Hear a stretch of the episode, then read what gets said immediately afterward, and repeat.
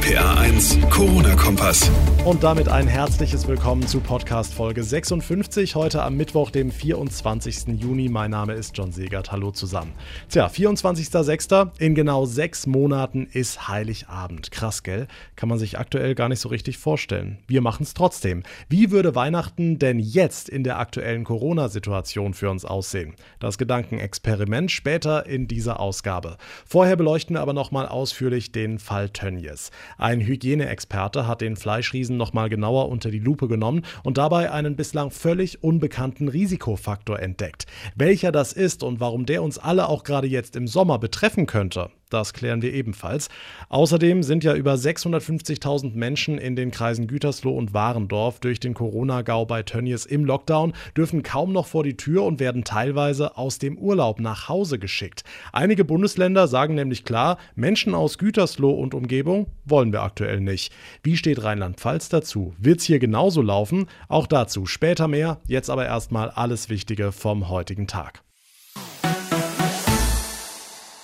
Der Corona-Gau in den Kreisen Gütersloh und Warendorf zieht weitere Konsequenzen. Die Polizei hat jetzt angekündigt, ihr Personal vor Ort aufzustocken, damit Quarantäneanordnungen auch eingehalten werden. Über 650.000 Menschen in den beiden Landkreisen sind im Lockdown und unterdessen laufen beim Fleischriesen Tönnies die Ermittlungen auf Hochtouren. Sebastian Hoffmann aus den RPA1 Nachrichten. Dabei ist jetzt wohl ein völlig neuer Risikofaktor bekannt geworden, der das Coronavirus verbreitet. Genau, der Kreis Gütersloh hat Hygieneexperten damit beauftragt, sich das Ausbruchsgeschehen bei Tönnies mal genauer anzugucken. Und die Wissenschaftler haben herausgefunden, dass die Kühlsysteme, die bei Tönnies die Luft auf 6 bis 10 Grad runterkühlen, das Coronavirus noch verbreitet haben. Der Bonner Hygieneexperte Martin Exner sagte dazu, Allerdings betreffe dieses Problem die gesamte Fleischbranche und sei bislang noch gar nicht richtig im Blick der Wissenschaft gewesen, so Exner. Er schlägt für Fleischfabriken neue Filtersysteme und UV-Strahlen als Lösung vor, weil dadurch das Virus unschädlich gemacht würde. Hm, eine ganz neue Erkenntnis also. Jetzt haben wir ja gerade bei den Temperaturen viele von uns die Klimaanlage laufen, im Büro oder einige auch zu Hause. Andere wiederum fliegen in den Urlaub, wo im Flugzeug ebenfalls die Klimaanlage läuft. Könnte sich das Virus also gerade jetzt im Sommer erst recht ausbreiten? Also Experten sind sich da einig, die Gefahr einer Ausbreitung über die normalen Klimaanlagen, ich sag mal, wie die jetzt in Büros in Gebrauch sind, die ist verschwindend gering.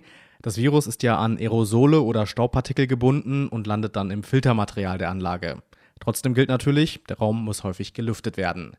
In Flugzeugen ist nach Auskunft der Flugzeughersteller und der Airlines das Ansteckungsrisiko auch kaum vorhanden. Die Klimaanlagen würden schon seit Jahren so konzipiert, dass sie Infektionsgefahren im Passagierraum entgegenwirken könnten, heißt es. In Fleischbetrieben allerdings, da besteht laut dem Hygieneexperten Exner dagegen häufig das Problem, dass die Luft erst aus dem Raum gezogen, gekühlt und dann zurück in den Raum gebracht wird. Und genau dieser Kreislauf führt eben dazu, dass das Coronavirus in Aerosolen überleben kann und sich dann im Raum weiter ausbreiten kann. Die Infos von Sebastian Hoffmann. Vielen Dank. Jetzt stehen am Wochenende die Sommerferien an und die Menschen aus den Kreisen Gütersloh und Warendorf, die planen natürlich auch Urlaub, dürfen aber zum Teil nicht in ihre Urlaubsorte reisen bzw. werden sogar nach Hause geschickt. Wie ist das in Rheinland-Pfalz? Unser Bundesland trommelt ja gerade jetzt für sich als Urlaubsregion, gerade auch in NRW. RPA1-Reporter Olaf Holzbach, was machen wir jetzt? Wolle wir sie, Reuler Na gut, auf diese Frage gibt es ja kein Nein. Bei Urlaubern aus den Kreisen Gütersloh und Warendorf dagegen ist das so eine Sache. Niedersachsen hat schon gesagt, nee, die nicht Risiko zu groß. Bayern und MacPom haben strenge Auflagen verhängt. Rheinland-Pfalz ist in Zugzwang. Wirtschaftsminister Volker Wissing zuständig für Tourismus. Es darf nicht zu Hotspots bei uns äh, kommen, weil das ein, ein Rückschlag wäre. Wir werben mit unserer Fläche, da fällt das Abstandhalten leichter. Vor dem Hintergrund ist das wichtig, dass wir mit enger Abstimmung mit dem DEHOGA eine Regelung finden, die auch klar ist. Und das werden wir zum Wochenende hin äh, vorliegen haben. Spätestens denn in NRW beginnen die Sommerferien. Der DEHOGA ist der Hotel- und Gaststättenverband. Der hat seinen Betrieben schon dringend geraten, keine Gäste aus den Corona-Landkreisen. Die Corona-Landkreise, das klingt schon alles nach, wir müssen leider draußen bleiben. Ist das nicht diskriminierend? Ja, kann man schon so sehen. Hat ja auch NRW-Ministerpräsident Armin Laschet schon beklagt, ist aber nicht so gemeint, sagt die Amtskollegin in Mainz. Es geht nicht um Gütersloh. Das ist kein sich aufstellen gegen Menschen, die aus Gütersloh kommen, sondern es geht einfach darum, wie kann man diese Pandemie im Griff behalten. Und das bedeutet, wir brauchen eine tragfähige Lösung, egal woher die Leute kommen, egal wo der Hotspot gerade entsteht. Malu Dreyer, wer ihr das nicht glaubt, der mag den Zahlen glauben. Milliarden Euro hat das rheinland-pfälzische Gastgewerbe in den umsatztrockenen Corona-Monaten eingebüßt. Jetzt sind wir grundsätzlich dankbar für jeden, der kommt.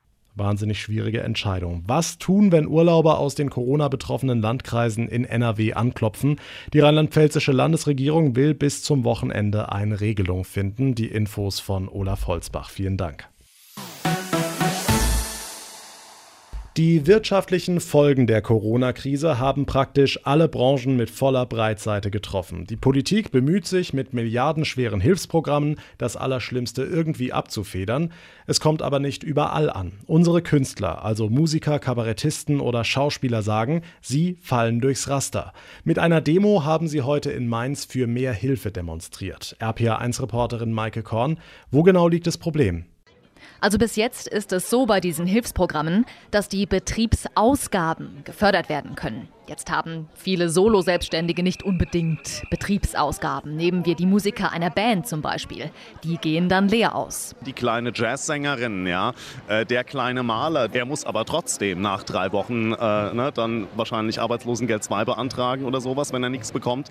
Wenn die Einnahmen komplett wegfallen, wovon soll die Miete bezahlt werden? Harald Preis, Musiker aus Mainz. Seine Konzerte sind alle abgesagt worden. Und das neue Album nur online zu bewerben und an den Mann zu bringen, ist schwierig. Der digitale Download, der kann das natürlich nicht ausgleichen, na, ne, weil man da dann drei Cent bekommt äh, pro Album-Download anstatt, was weiß ich, auf einem Konzert jemand gibt 20 Euro für eine CD. Ne? Was ihn besonders ärgert, ist, dass die Politik in seinen Augen riesige Unterschiede macht. Für die Lufthansa zum Beispiel sei man schnell bereit gewesen, in die Bresche zu springen. Es müssen dann adäquate Dinge auch gemacht werden für andere Berufsgruppen, auch wenn das halt jetzt so was Exotisches ist wie äh, selbstständige Künstler, ist schon klar. So ein solches Leben haben Politiker nicht auf dem Schirm. Trotzdem, wir zahlen Steuern, ja, wir äh, erwirtschaften uns Renten, wir konsumieren. Wir sind auch ein Teil dieses Wirtschaftskreislaufes. Preis hofft also wie viele seiner Kollegen auf ein Umdenken. Die Politik habe ja die Veranstaltungen verboten.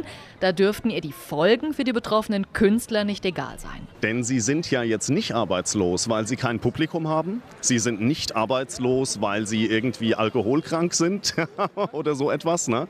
Sie sind arbeitslos, weil sie jetzt ein faktisches Berufsverbot haben. Ja? Und wenn der Staat das tut, so denke ich, mit egal wie guten Gründen, dann muss er im Gegenzug auch auffangen. Ne? Bleibt zu hoffen, dass es auch der Branche demnächst irgendwie besser geht. Dankeschön, Maike Korn.